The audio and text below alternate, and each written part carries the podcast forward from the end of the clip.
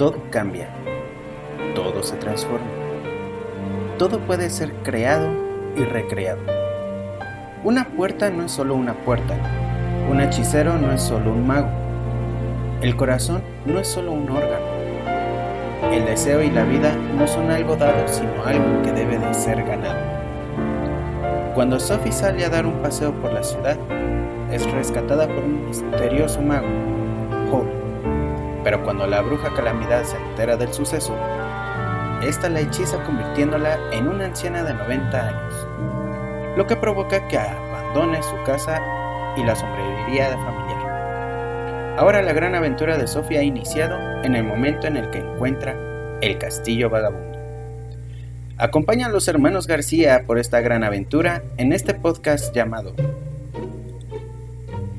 Retrobuster un podcast acerca de esas películas que nos marcaron. Esta es una de ellas.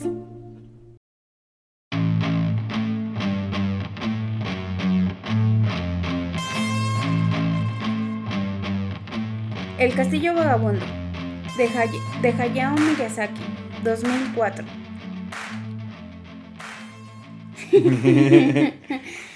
Bueno, en realidad tiene un nombre este, en inglés ahí todo este raro que no me acuerdo cuál es. Pero no tiene traducción literal el castillo vagabundo, ¿sí? Como traducción.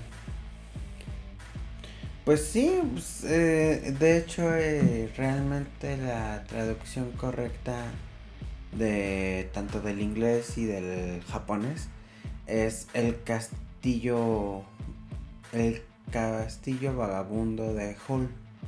De Hall, porque el personaje principal se llama Hall. Em, el personaje principal se llama Sophie. Ah, bueno, sí. Pero sí, eh, eh, dentro de la trama de, de la historia, Hall es el mago principal del que se trata la historia, por así decirlo. Eh, Hall es un mago que obtiene su fuerza, su poder más fuerte de una de una estrella fugaz. Y esta estrella fugaz lo único que le pide es su corazón. Ay, como en Stardust, que se cae la estrella. De hecho, esa misma estrella eh, de hecho, es precisamente Calcifer. Yo mm, como que había malinterpretado durante muchos años esa parte. Porque yo pensaba que Calcifer era como su corazón de joven. Pues digamos que sí, ¿no? O sea, lo que hace Calcifer es darle más fuerza a Hall a cambio de algo. Entonces, lo único que hace Hole es darle su corazón. Y por eso Calcifer, realmente, por eso sigue vivo Hole, porque Calcifer es el que tiene el corazón de Hole. Es como cuando en Los Simpson este Milhouse le pide su alma a y juega con ella. Ok, este. le perdí el hilo a los Simpson, pero este. bueno, pero como siempre nos estamos adelantando. Este episodio es el primer episodio que hacemos de una película animada. ¿No? Y además, pues obviamente no nos estamos yendo por los típicos de Disney, a pesar de que somos una generación que creció con Disney. O sea, somos una generación como, bueno, yo soy más elder millennial, como millennial geriátrico, tú no, tú ya estás un poquito más entrado en los noventas. Yo soy del 92. Y, eh, y precisamente somos una generación que pues le tocó un montón del, del ciclo de crecimiento de, de Disney. Entre esas cosas pues Ariel, Pocahontas, Mulan, o sea, como ese crecimiento de pasar del, del de lo análogo de, estar pintando eh, y estar desarrollando e, esa parte a lo digital. Y precisamente es cuando empiezan a haber estudios, porque como que sí tengamos muy en cuenta que Disney sí, es, sí era o, o sigue siendo un monopolio de a lo que al cine animado se refiere, pero en ese momento era como un como que el o sea, esto que dice Bill Gates acerca de qué pasará con la gente que pueda utilizar la computadora que va a crear, pues esto era lo que estaba creando, ¿no? O sea, el, la tecnología computacional, digital, el diseño digital ha traído afortunadamente como que nuevas opciones, nuevas maneras de desarrollar las historias. Como es el caso de Pixar. Pixar, DreamWorks y por supuesto el estudio Ghibli. Bueno, pues realmente Estudio Ghibli, para poder hablar del castillo vagabundo, primero tenemos que hablar de dónde proviene. Y precisamente es el estudio Ghibli quien nos trae todo este proyecto, toda esta magnífica película llamada El Castillo Vagabundo. Estudios Ghibli es una mm, eh, corporación tipo Walt Disney. No, es que no quiero este comparar. compararlos, porque realmente son ideologías muy, diferentes.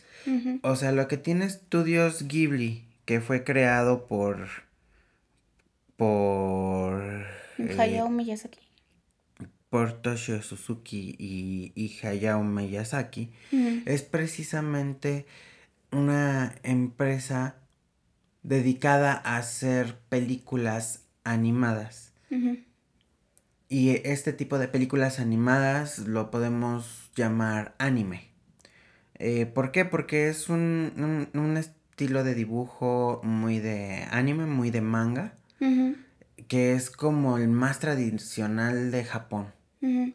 O sea, simplemente eh, las caricaturas, estas mangas, vienen precisamente de una serie de dibujos tipo cómic que precisamente se llama mangas. Y, y Estudio Ghibli tiene una ideología de que todos sus personajes, todas sus historias, no van a tener ni héroes ni villanos. ¿Por qué? Porque precisamente Hayao Miyazaki es una persona que odia la guerra. él mismo se autonombra una persona pacifista. Y es por esa misma razón que en todas sus películas que ha hecho eh, o más bien todas las películas de estudios Ghibli, realmente no hay villanos. No, estás hablando que como que, por ejemplo, Castillo Vagabundo lo estábamos comentando hace rato antes de empezar a grabar, es de 2004, es, pues es muy, muy reciente, o sea, comparada con el resto de las películas que se hicieron muy populares a partir del trabajo de Hayao Miyazaki, como incluso el viaje de Chihiro, que todavía es más, o sea, es un poquito anterior, es del 2001, pero como que comienza precisamente a llegar a Occidente con películas como eh, Mi vecino Totoro, en el 88, eh, Kiki's Delivery, que a mí es una de las que más me gustan porque el personaje principal es una brujita, del 89, y, o más bien, mi princesa, este, o La princesa Mononoke de 97. Entonces realmente ya con el viaje de Chihiro en 2001 y el castillo vagabundo en 2004 llega a Occidente y aparte pues ya empieza a traer como que todas estas películas anteriores.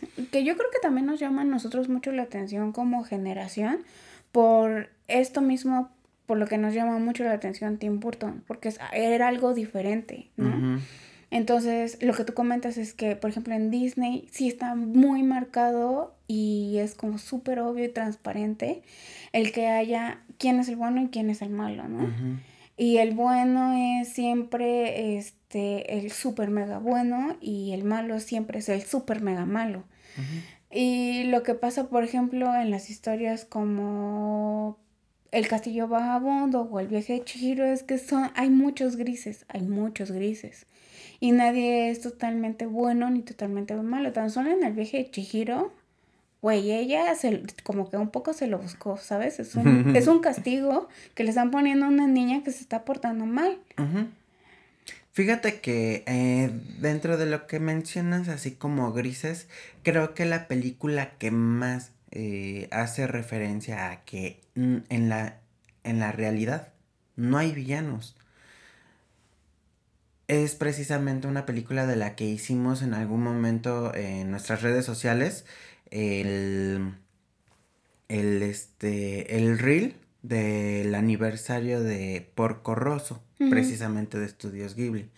Quien haya visto la película de Porco Rosso, se dará cuenta que realmente el que, entre comillas, villano que existía en la película, era un personaje que... es que me pegué, escuchas, perdón. bueno, ya continúo. Sí, hay un personaje que podríamos decirse que se parece a Wario de Nintendo. Pero incluso terminas así como que también queriendo a ese villano. Yo el otro día estaba escuchando un como frase o comentario en redes sociales que decía, ¿sabes por qué a veces te identificas más con el villano que con el héroe? Porque el héroe te sacrificaría a ti para salvar al mundo. Y el villano sacrificaría el mundo para salvarte a ti. Entonces, pues sí, ¿no? A veces como que podemos tender a creer, híjole, no, es que a mí me gustan los chicos malos, pero en realidad hay una psicología detrás de todos estos personajes. Y tenemos que entender que a veces nos aburre cuando los buenos son muy buenos y los malos son muy malos. Porque el mundo real no es así. Bueno, no, no, no siempre. Hay malos que sí son muy malos, ¿no? Pero, como, como digo, o sea, hay que entender el contexto. Y de alguna manera yo creo que eso es lo que rescata mucho los personajes de películas de Pixar en su momento, como Toy Story tan simple, porque Woody no es tan bueno, ¿sabes? Y en Cars, por ejemplo, pero el Rayo McQueen tampoco es muy bueno que digamos. O sea, tiene una, una ética y una moral un poquito Egoísta, libertinaje. Sí, sí, tienes mucha razón. Pero precisamente lo que Estudios Ghibli te trata de dar a entender es de, en la vida real, a pesar de que estos son dibujos animados, esto es como la vida real. Mm, los villanos tienen un porqué y siguen siendo vivos, siguen siendo seres humanos que también sienten. Y el héroe, el héroe puede ser muy sencillo, pero a la vez también eh, tiene sentimientos egoístas o ególatras, dependiendo del tipo de personaje, ¿no? Es por ejemplo el caso de en el castillo de Vagabundo que tenemos a la bruja Calamidad. La bruja Calamidad en el momento en el que aparece, lo primero que hace cuando aparece en escena es mal, eh, le da un maleficio de a esta Sophie.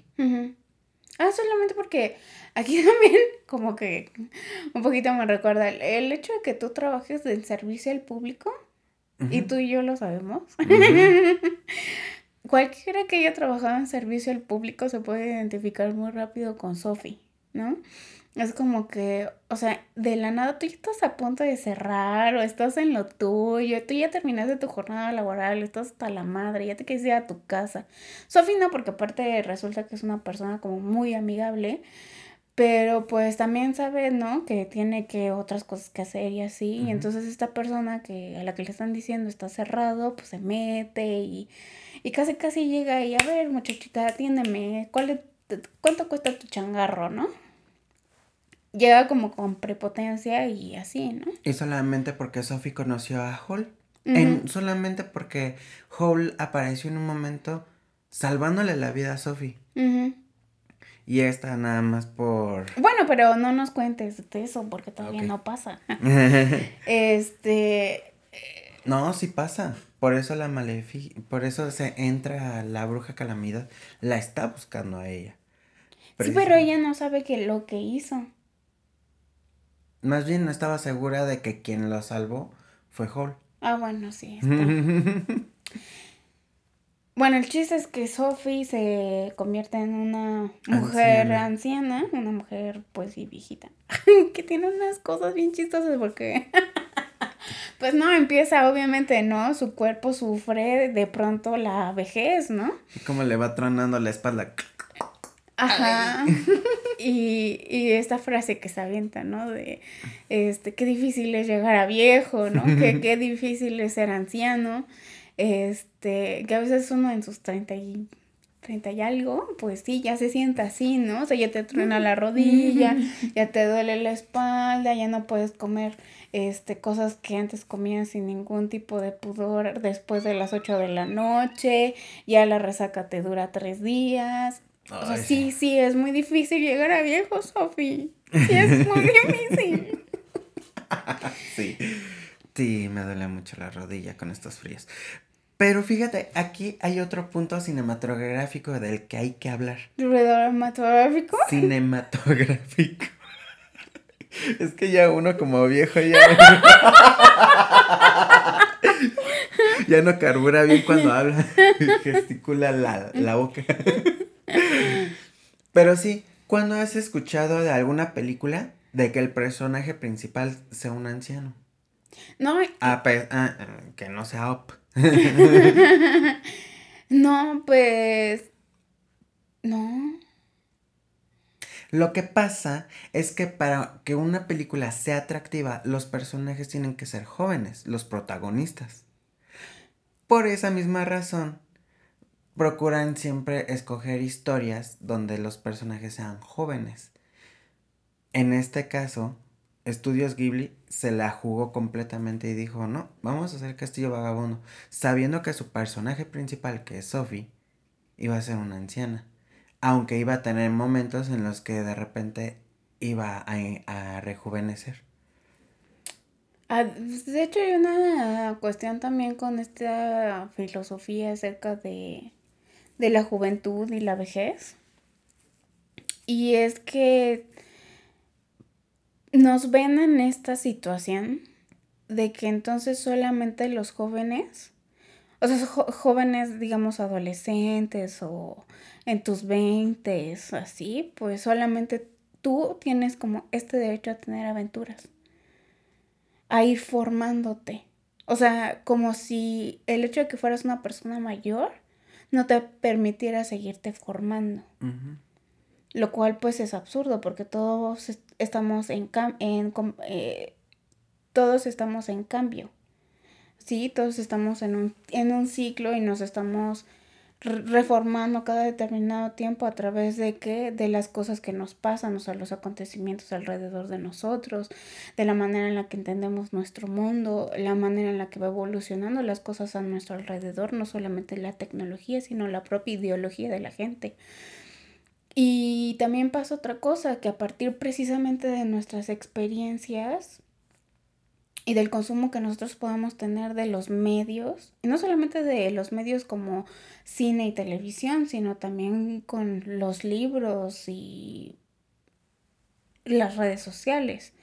Nos están formando todos los días eh, y de, todo y de todas esas cosas que estamos viviendo, nos estamos formando y nos seguimos alimentando. O sea, no es de, no es de gratis saber que cuando tú ya eres como una persona millennial, o sea, ya generación Z notas, nota que tú ya, sabes, ya no eres joven. Entonces, pues sí, ves como que la generación boomer que te sigue haciendo menos, porque ya para todos ellos, todos, todos los millennials somos la generación de cristal y no entiende que simplemente estamos entendiendo cosas que ellos no pudieron entender, de alguna manera en un contexto generalizado. Pero estamos tratando también al mismo tiempo de entender a las generaciones nuevas.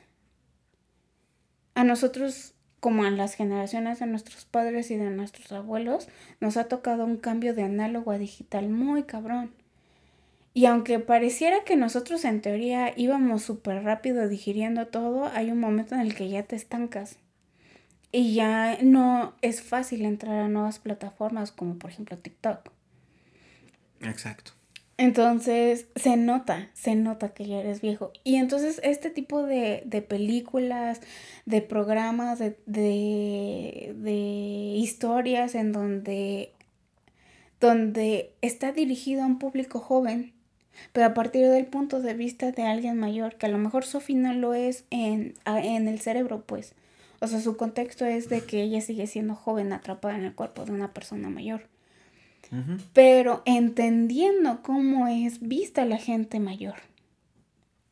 Y entonces también hay una retroalimentación para ella, porque esa es una persona sabia, sin ser grande, vieja, pues. Pero a ver, continúa, porque yo ya me fui por las ramas muy cabrón, no sé de qué estábamos hablando. Bueno, pues eh, tocaste un punto que realmente es el un tema que del que habla la, la película, que es precisamente la juventud. La película Divino agarra tesoro. de Juventud Divino Tesoro. Exactamente. Este hay cuatro cosas de las que habla esta película. Habla de muchas muchas cosas, pero principalmente de lo que habla es de la juventud, del destino, del valor y el amor. Son, digamos, valores que deberían de tener muchas películas que son aptas para toda la familia. O sea, a mí en lo personal, a mí me encantan las películas de sangre y acción. Pero cuando me dicen estudios Ghibli, yo ahí me aviento como gorda en tobogán. Y que ahora que subieron casi todo su catálogo a Netflix, la verdad es que es, es una pasada, porque esas películas eran súper difíciles de conseguir hace todavía 15 años. Ujú. De hecho, realmente, ya ves que yo te decía, vamos a hablar de la película de, del cementerio de las luciérnagas. Ajá. Pero está bien que hablemos, ma- ma- que empecemos esto con, con estudios Ghibli, pero con, con el Castillo Vagabundo. ¿Por qué? Porque el, gas- el Castillo Vagabundo trascendió incluso más que el viaje de Shihiro. A pesar de que el viaje de Shihiro fue la que dio a conocer ya a todo el mundo quién es Estudios Ghibli. Me acuerdo que se estuvo nominado al Oscar, ¿no? Eh, sí, Viajes de Shihiro estuvo nominada al Oscar y de hecho también estuvo nominada el Castillo Vagabundo. Mm. El Castillo Vagabundo estuvo nominada como mejor película animada junto con El cadáver de la novia de Tim Burton y Wallace y Gromit. Y que no, es que sí, la verdad es que en retrospectiva, digo, a lo mejor yo en esos momentos de la vida todavía era muy joven y a lo mejor me hubiera podido ganar más eh, el sentimiento por el cadáver de la novia, porque pues Tim Burton, como le dijimos al principio, este... Wallace y Gromit no, porque la verdad es que en México Wallace y Gromit tienen una cuestión de que es, son, es un humor sí tan británico que de pronto como que nos cuesta trabajo llegar ahí. Pero, híjole, sí se, echa- sí se estaba echando un quien vive con el cadáver de la novia. Y el cadáver de la novia no creo que haya pasado ese nivel de perpetuidad que el castillo vagabundo. No, de hecho se lo llevó Wallace y Gromit. ¿What? Ujú. A mí Wallace y Gromit me gustan un buen. Yo creo que Sí, también en algún divertidos. momento tendríamos que hablar también de Pollitos en Fuga, porque yo creo que fue una película que amamos los dos, tú sobre todo, pero esta situación de la comedia británica es, es muy singular también. Sí. Y la manera en la que, bueno, aquí ya, en su momento hablaremos de Wallace y. Bueno, pues entonces, eh, precisamente esto de los, Oscar- de los Oscars eh, estuvo muy cañón, estuvo muy peleado. Am- sinceramente, en mí, yo, yo sí le daba el Oscar completamente. Amo mucho el trabajo de Tim Burton, amo mucho la, esa película del cadáver de la novia, ujú. Pero amo más todavía el extraño mundo de Jack. Wallace y Gromit no es, o sea, sí me gusta, me, me gusta mucho todo el tipo de película que se haga en stop motion. Y si la meten digital como lo hicieron con Coraline y como en el cadáver de la novia, que el cadáver de la novia tienen efectos especiales geniales. Pero aún así yo se lo hubiera dado al Castillo Vagabundo, porque aparte el Castillo Vagabundo eh, son una de las películas ya de culto. Sí, son de culto. y es que el Castillo Vagabundo no solamente tiene uno de los mejores este, producciones en animación, para su época, sino que también tienen las mejores voces de doblaje y la música. La música de de Joe Haishi, de Joe Hisaishi, Hisaishi. A mí me gusta, yo soy muy melómano, o sea, más bien soy melómano. Yo escucho música de todo tipo. O sea, puedo escuchar guarachas, puedo escuchar cumbia, puedo escuchar rock. Pero cuando hablamos de vals, cuando hablamos ya de música de soundtracks, simplemente es como que tú escuchas el soundtrack del Castillo Vagabundo y te transportas a otra época. Porque de hecho es un vals, es de la época del romantismo, romanticismo, perdón, muchas gracias por la corrección, que incluso se le puede conocer como una inspiración del, del Scottish. Y que aparte este compositor japonés se inspira mucho de Wagner, de Chopin, lo cual para mí es así como de... Yo siento que esa es la música que deberían de estar en todas las películas, desde mi punto de vista. Porque realmente tiene muchas, muchas emociones ese, tipo de vals, esas composiciones. Las cuerdas, los metales, todo. O sea, espíritu de Stanley Kubrick, vete de aquí. no, pero, o sea, sí te entiendo. De hecho, está basada en un libro, ¿no? La película. Y. ¿Cuál es el libro? ¿Cómo se llama? El libro se llama igual El Castillo Vagabundo de. El Castillo Vagabundo de Hall. Y es este. La escritora mm, se llama Diana Wynne Jones. Diana. Diana Diana Wynne. Diana Wynne. Este, pero ella es, creo, británica. Es británica. De hecho, si te das cuenta, la historia, mm, todo el libro, incluso la película, es, es un subgénero de la ciencia ficción que es el steampunk. Sí, era lo que te iba a decir. ¡Ah! Pero entonces yo creo que por eso va muy bien la música. Porque precisamente a pesar de que estamos viendo una estética eh, oriental, japonesa, es como que esa es la técnica, pero pues hay que meterle que eh, viene del subgénero steampunk con una muy grande influencia británica, porque pues sí, efectivamente todo lo que viene del steampunk es británico y mm. sobre todo de la época victoriana. Ajá, victoriana, eh, británico no tanto, pero sí más victoriana. Este francesa, se podría, se podría mencionar, con toques futuristas y... Sí, bueno, lo que pasa es que, mira, justo, justo en la época victoriana, que es el periodo en donde reinó la reina victoriana este, en Gran Bretaña, y genera eh, todo esto, ¿no? Es un desarrollo tecnológico, el desarrollo del ferrocarril, el desarrollo, el invento del teléfono, la electricidad, obviamente, ¿no? Tenemos a Tesla por un lado. Este, entonces todas esas escrituras tipo Julio Verne em, se empieza a desarrollar. Entonces esta es, esta es una estética totalmente de origen victoriano. Viene precisamente de esta, de esta estética, de, de este pensamiento victoriano, ¿no? Que después, ¿qué pasa? A ir pasando el tiempo, llega la Primera Guerra Mundial, la Segunda Guerra Mundial y empiezan justo como a rememorar ese tipo de... De tecnología que había antes de la guerra. Exactamente. De hecho, es muy interesante. A mí me gusta mucho todo lo que tenga que ver con el steampunk porque siento yo que si no hubiese existido una, una primera guerra mundial y luego la segunda guerra mundial, yo creo que la tecnología hubiera sido muy diferente, porque a base de la guerra fue como evolucionó toda la tecnología. Correcto. Eh, Hitler trajo mucha innovación, este, me duele decirlo.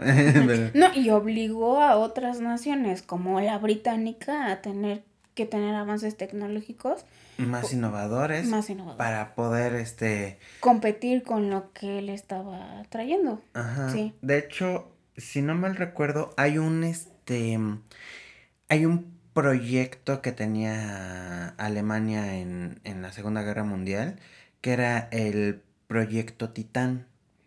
El proyecto Titán, tal vez me estoy saliendo un poquito del tema, pero por ahí va también la idea. Era crear una super mega grúa de nivel industrial que pudiese cargar incluso barcos. Sí lo logró. Sí existe. Y ahí está la grúa todavía. Es el proyecto Titán de, de Hitler. Y funciona sin problema alguno allá en Alemania. Esa es la tecnología que innovó completamente y que, pues gracias a eso es por, con la tecnología que nosotros seguimos avanzando. Pero si nos imaginamos el que no hubiese innovado tanto la tecnología, que nos hubiéramos quedado con esa idea de los engranes y la electricidad, pues simplemente yo me atrevo a decir, recordemos la película de Will Will West, con la araña mecánica que sale al final. Este, ¿qué otra película? Eso es también súper steampunk. Es, es, creo que es la mejor película de steampunk que existe. Pues no sé si la mejor, porque ya ves que cuando se trata de expertos en cine y críticos, así súper, bueno, que todo, para, para ellos todo tendría que ser Cannes y Toronto. Entonces, obviamente, todas estas películas que van totalmente para el público de masas, como a nosotros simples mortales, pues ya les parece un asco total. Pero... también la otra película que es, que es muy steampunk es la de la liga de la, la liga de, la liga extraordinaria. Ah, sí, y aparte a mí me gusta mucho la liga extraordinaria porque retoma personajes de diferentes obras, como por ejemplo Julio Verne. Oscar Wilde. Sí. De hecho, algo muy interesante dentro de esa película de, de la Liga Extraordinaria es precisamente que está basada en un cómic y el cómic, si ustedes lo ven, los dibujos son completamente victorianos. O sea, no son dibujos tan detallados como como hoy en día como los que dibujan de Batman o de Marvel o de DC Comics, sino que simplemente son dibujos que tú los ves y dices, estos parecen dibujos antiguos. O sea, como los de las cartas de tarot, pero son de la época. Son de así muy victoriana y esa es la idea del steampunk. De hecho, se nota en el castillo vagabundo con el vestuario que tienen tanto Sophie como Hole. Por ejemplo, en el caso de Sophie tiene unas faldas o unos vestidos construidos a partir de dos estructuras, que es la falda y luego la blusa. sus, sus hombros son abultados, son abombados. La falda es pomposa por la parte de, atrás. Eh, sus, sus zapatos son botitas, estilo victoriano con agujeta doble, pues. Eh, tienen un nombre específico, no me acuerdo. Y tienen toda esta estética también victoriana que es uso, el uso de guantes, el uso de sombrero, el uso de capa, por ejemplo en el caso de sombrilla. Sombrilla, eh, exactamente. Y en el caso de Howe también la estructura que tienes como de estos pantalones eh, que se abrían por delante con botones como hasta arriba, tipo chistera. Eh, sus trajes son de tres piezas, o sea, trae chaleco, trae una blusa muy del estilo victoriano de... Camisa. Bueno, es que, bueno, sí es una un camisa que también se ocupaba mucho, por ejemplo, todavía en el viejo este, ese tipo, ¿no? Que son como que camisolas con mangas muy largas que se tienen que arremangar con lacitos en, en los brazos. Este, y su capa, ¿no? Que también ahí, bueno, le dan también un poco el toque de fantasía, bastante, pero bastante estético, porque son como romboides en color rosa y color negro, ¿no? Como azul muy oscuro. Un azul marino. De hecho, simplemente la tecnología que se usa en en la película, ¿no? Que te dan a entender las naves de guerra. Por ejemplo, la escena en donde están en el jardín que, que Hole lleva a Sophie y le dice, este es tu campo y esta es tu casa y aquí puedes estar. Y de repente están aprovechando de una tarde hermosa en, en, una, en un valle muy bonito.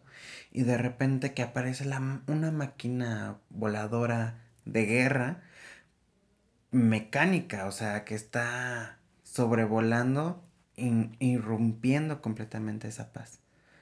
Y aparte también tiene, creo que en algún momento sale un Zeppelin, ¿no? También. Sí, sale un Zeppelin. Incluso hay una escena en donde Holy Sophie tienen que huir de un castillo de la bruja Suliman y vuelan precisamente como en una especie de artefacto tipo moto, pero que vuela, o sea, como una tipo avioneta, pero que es únicamente para una o dos personas y vas parado, o sea, como si fuera una patineta.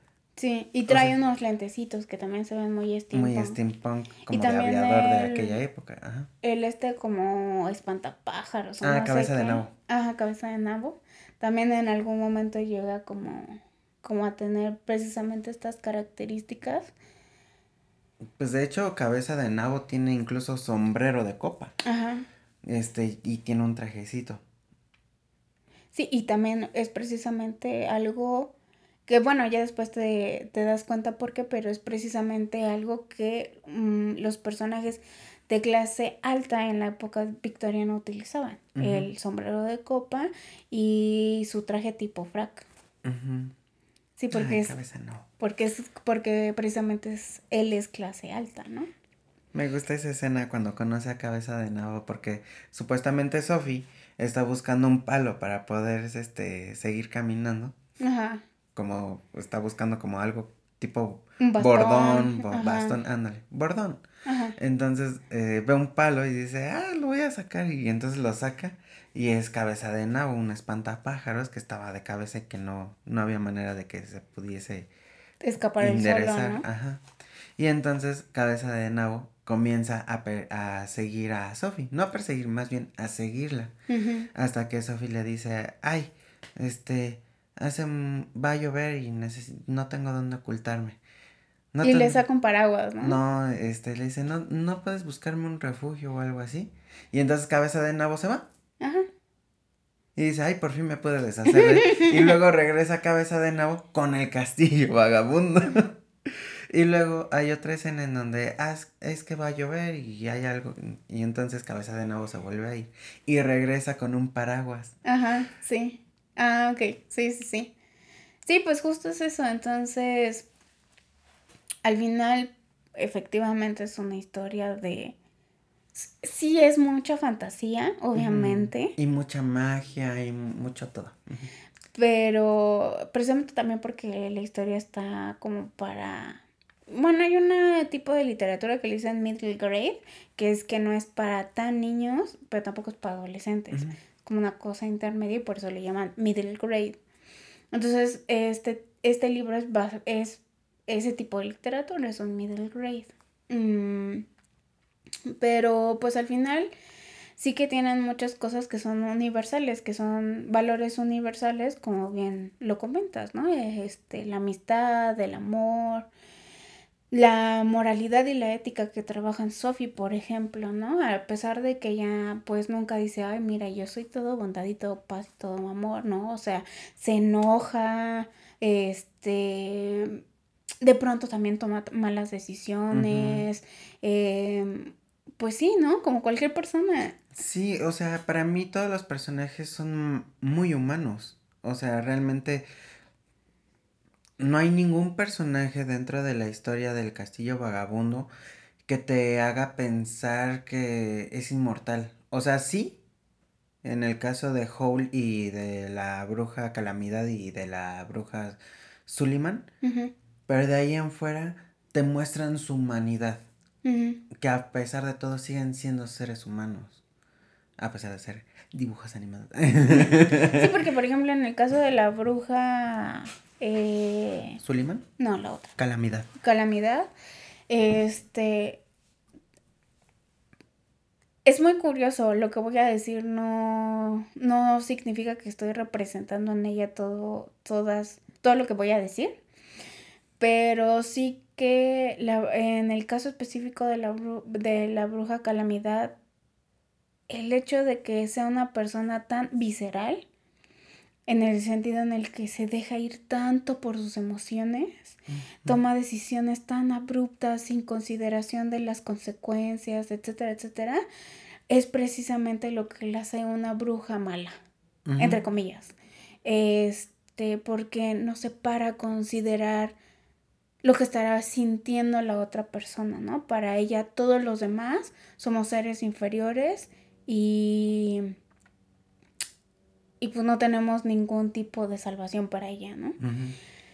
Eh, razón por la cual castiga a Sophie. Exacto.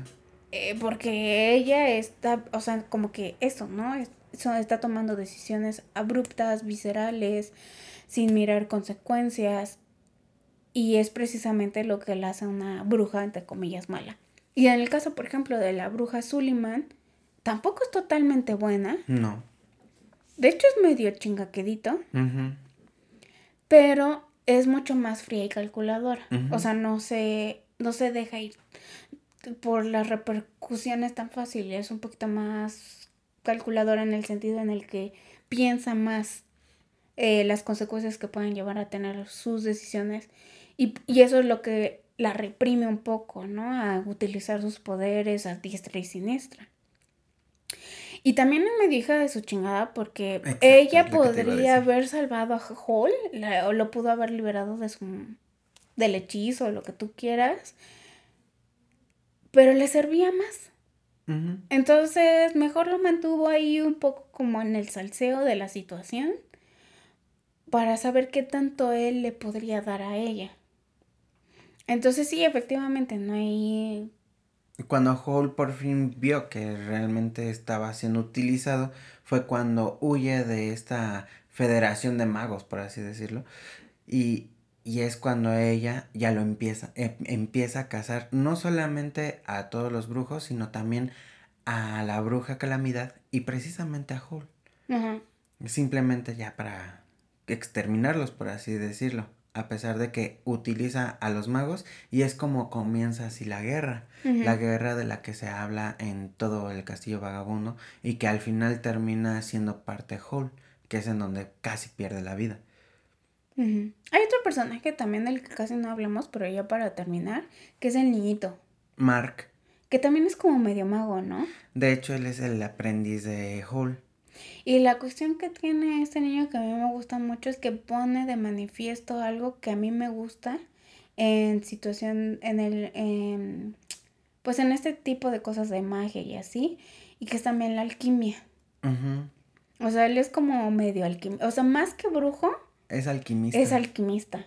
¿No? Entonces, ¿qué hacen para poder hacer que el castillo vagabundo siga manejándose y todo? Él vende las pociones, ¿no? Y pueden ser pociones muy fáciles, ¿no? Así como de cualquier remedio, hasta para quitarte la tos y la calvicie, ve todo a saber qué fregados, pero lo maneja desde un punto de vista muy alquímico. Y la situación, por ejemplo, con la época victoriana, es que ellos admiraban mucho la alquimia. Tan es así que en muchas de, las de las estructuras eh, de las novelas, por ejemplo, de terror o así de la época medieval, de la época medieval, de la época victoriana, retoman mucho eh, la figura de los alquimistas como representantes de la sabiduría y como de alguna manera el médico del pueblo que pues tampoco, ¿no? Porque también había brujas y, las brujas también eran de mucha medicina, pero en este caso específico todavía arrastraban mucho la ideología medieval de la época de la casa de brujas, en donde las brujas eran malas por naturaleza y entonces los hombres brujos eran los buenos, los alquimistas y los que solamente estaban buscando sabiduría. Ajá. Exactamente. Fíjate que aquí algo muy curioso. A mí me gusta... Eh... hablar de esta parte de, de la diferencia entre brujo, hechicero o alquimista, ¿no? Pero algo de lo que a mí me encanta mucho es esa etapa en la que Hole se convierte en un animal para poder volar. Y Calcifer y Mark le dicen, ya no uses ese poder porque te vas a quedar convertido así. Y a final de cuentas parece como que no los, no los escucha. Y aquí eh, tocaste también un punto muy importante, que es el, el, que, que cómo, cómo se lleva el castillo, cómo es que el castillo está sobreviviendo, ¿no? Calcifer es el que hace todo eso posible. Y ahí mismo en la película te lo dicen. Calcifer es el que mantiene la casa que no se derrumbe, porque realmente todo está hecho con magia. Calcifer es el que permite que la casa siga en movimiento. Calcifer es el que permite que Holt siga vivo, que Holt pueda usar magia a niveles estrafalarios siempre y cuando mantengan el trato de que Calcifer se queda con el corazón de Holt y así Holt puede hacer todo lo que él quiera. Pero eso le repercute porque eso entonces le empieza a afectar. A la falta del corazón, que es como que la idea que nos quieren mencionar es que como no tiene el corazón, entonces pues es muy libertino, por así decirlo, este Holt.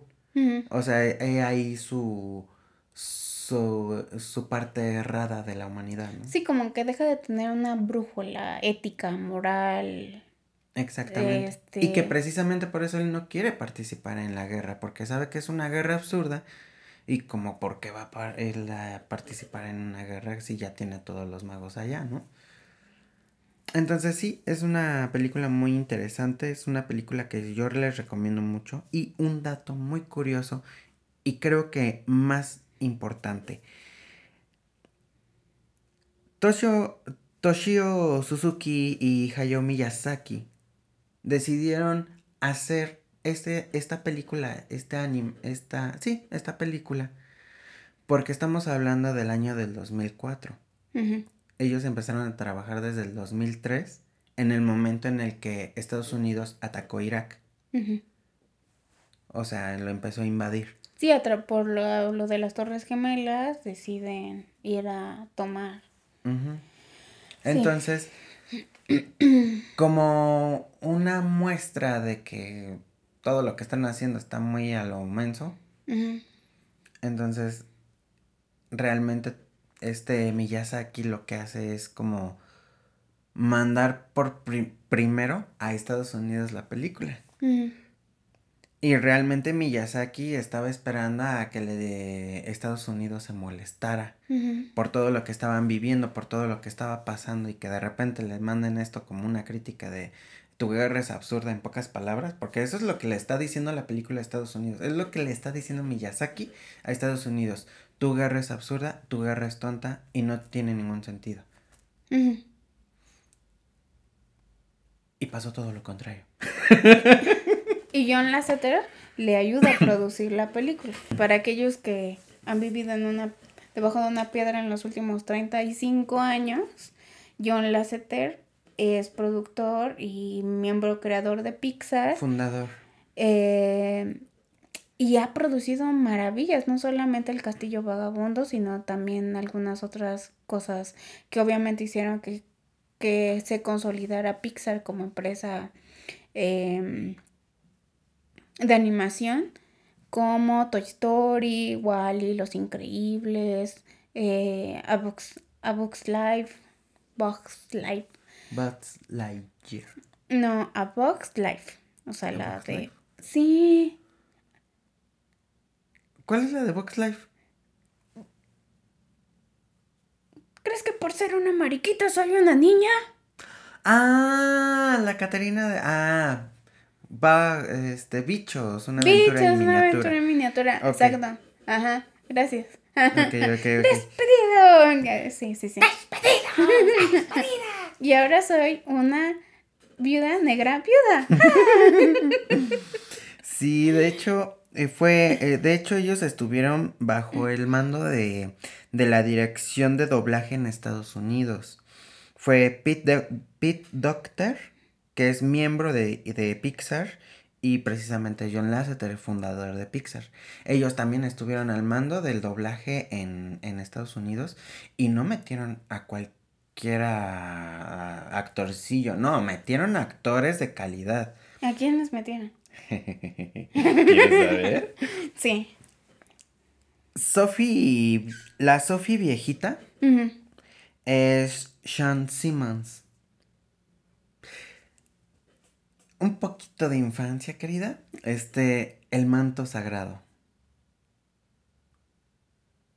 Todas esas películas donde salía este... eh, el que le hizo de Charlton Heston. Charlton Heston. Ajá. Ajá. Siempre salía con una señora, bueno, un- en su momento se le ve una chavita de tez blanca, pelo negro y que siempre la ayudaba. Ella, esa Ajá. actriz. Ok, ok. Entonces, esa es la voz de la viejita. Ya. Y, y escuché hace poquito su voz y fue así de...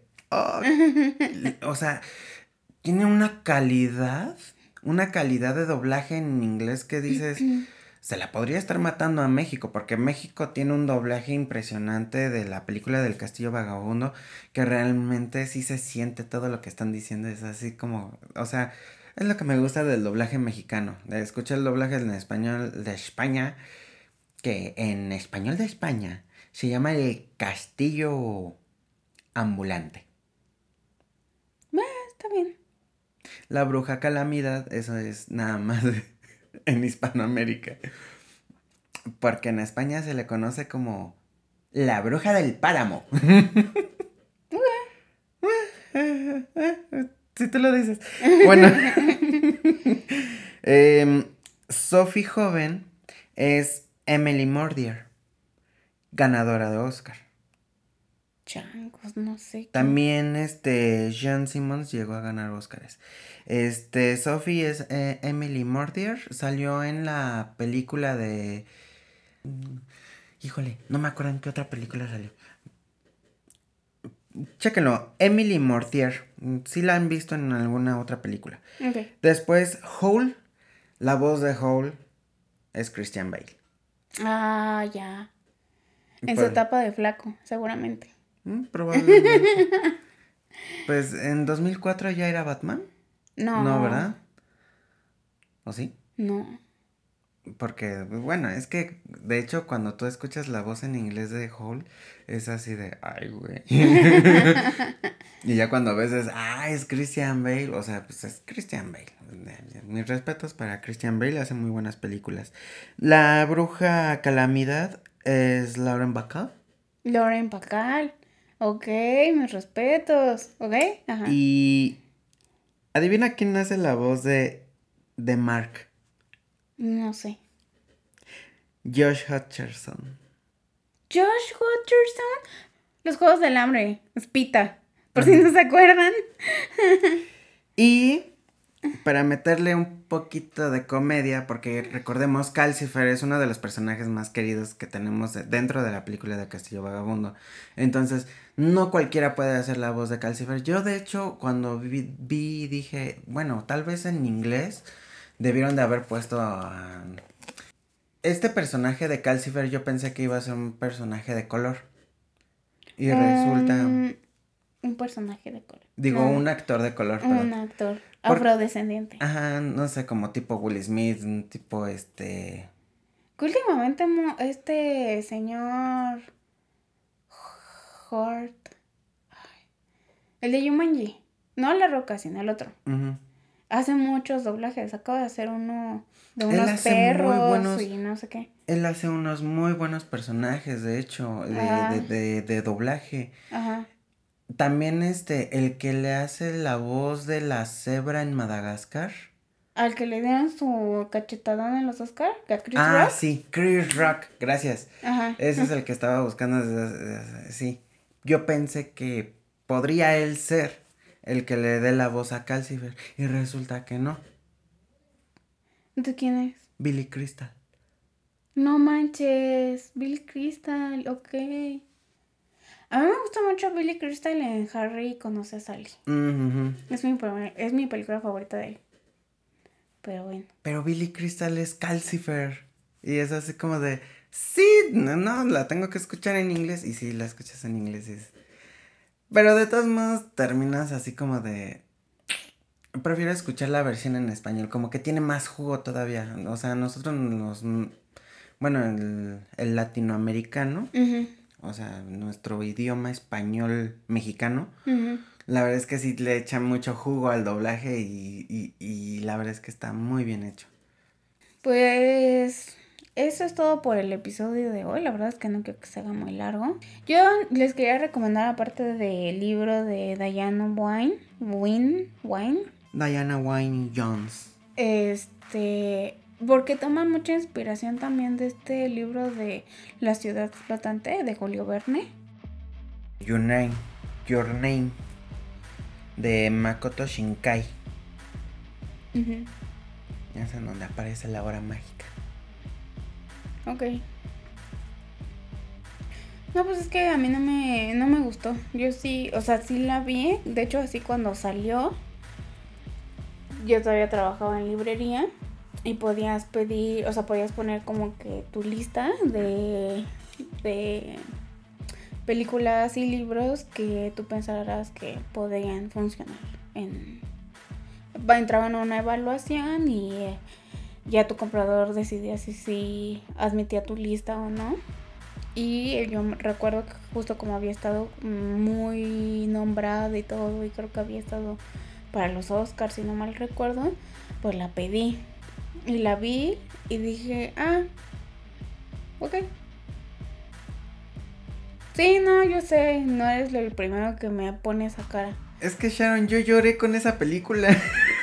Pues es que a mí me fastidió un poco que el protagonista hombre, cuando cambiaban el cuerpo, se la pasaba tocándole las chichis a la protagonista mujer.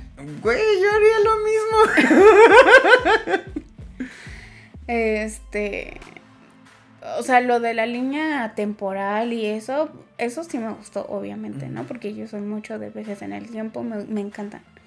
O sea, la idea de poder viajar un tiempo más en una situación así que es como muy de fantasía, no necesitas ningún aparato, ni, uno ni el otro lo deseo y cosas así, pero no, para mí no funciona. Ok. Pero entiendo, entiendo por qué te gusta. Pueden seguirnos en Facebook, Instagram, Twitter. Como Retrobuster Podcast. Y pueden seguirnos eh, bueno, o sea, pueden escucharnos en las plataformas de podcast, incluyendo Spotify, Amazon Music, Evox y Google Podcast. Uh. Sí. y pues nos escuchamos en el siguiente episodio de Retrobuster. Muy bien.